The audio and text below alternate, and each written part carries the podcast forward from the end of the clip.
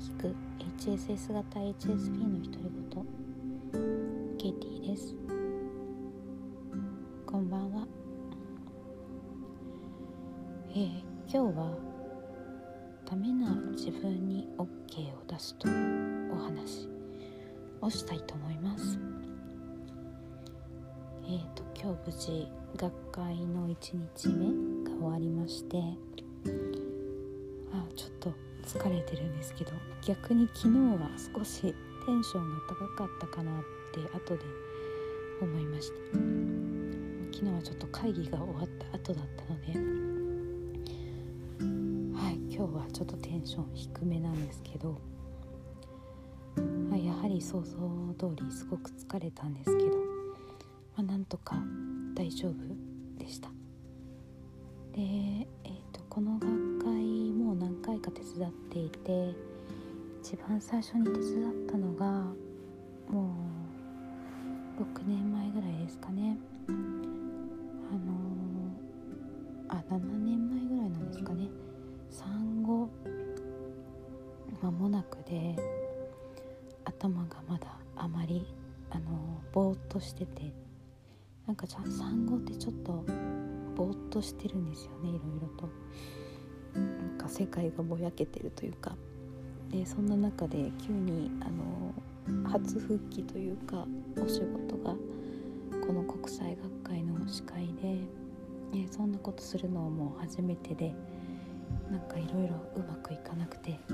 自己嫌悪に陥ってしまったんですけどおかげさまでもう何年かやっているので少し慣れてきました。で知ってる方も多くなってきたのであのー、画面を通してなんですけど海外の方をご紹介したりとかあの発表を聞いたりとかコメントしたりっていうことも少しはうまくできるようにはなりました。でもやはり HSP 音に敏感なので国際会議結構辛いんですよね。あのまず音響がやっぱりあのすごいので音量がすごい。でやっぱりマイク通すので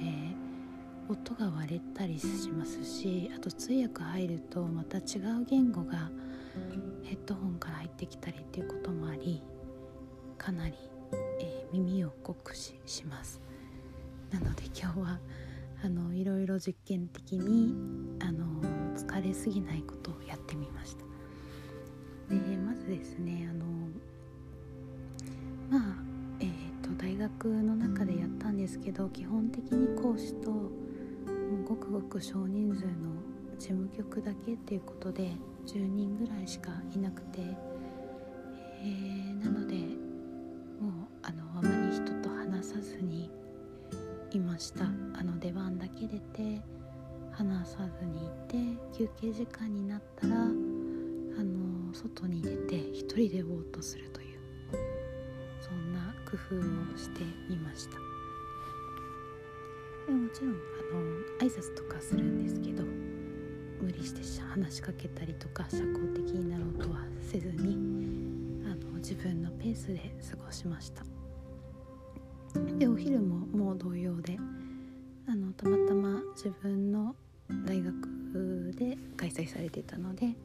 一人で自分の研究室に戻ってお昼を食べまた開始ギリギリで戻ってきてみたいな感じでしたね。でなんかそのあのー、自分をよく見せたいみたいなものはだんだんなくなってきてもうありのままの自分でもちろん準備はするんですけどあの人と人をつなげればいいなっていう気持ちでやっていたのであの、まあ、やってて楽しかったです。いつもは結構義務感でちゃんとしなきゃとかあのいいこと言わなきゃみたいのがあったんですけどあのもう本当にありのままの自分で素直に思ったことをあの伝えればいいという気持ちでやったら少し、楽しめるようになった気がします。で終わった後にもその私のコメントがあの温かいって言ってくださった方もいてあのやってよかったなっていうふうに思いました。は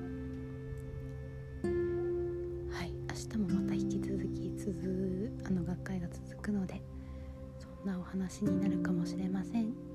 ではおやすみなさい。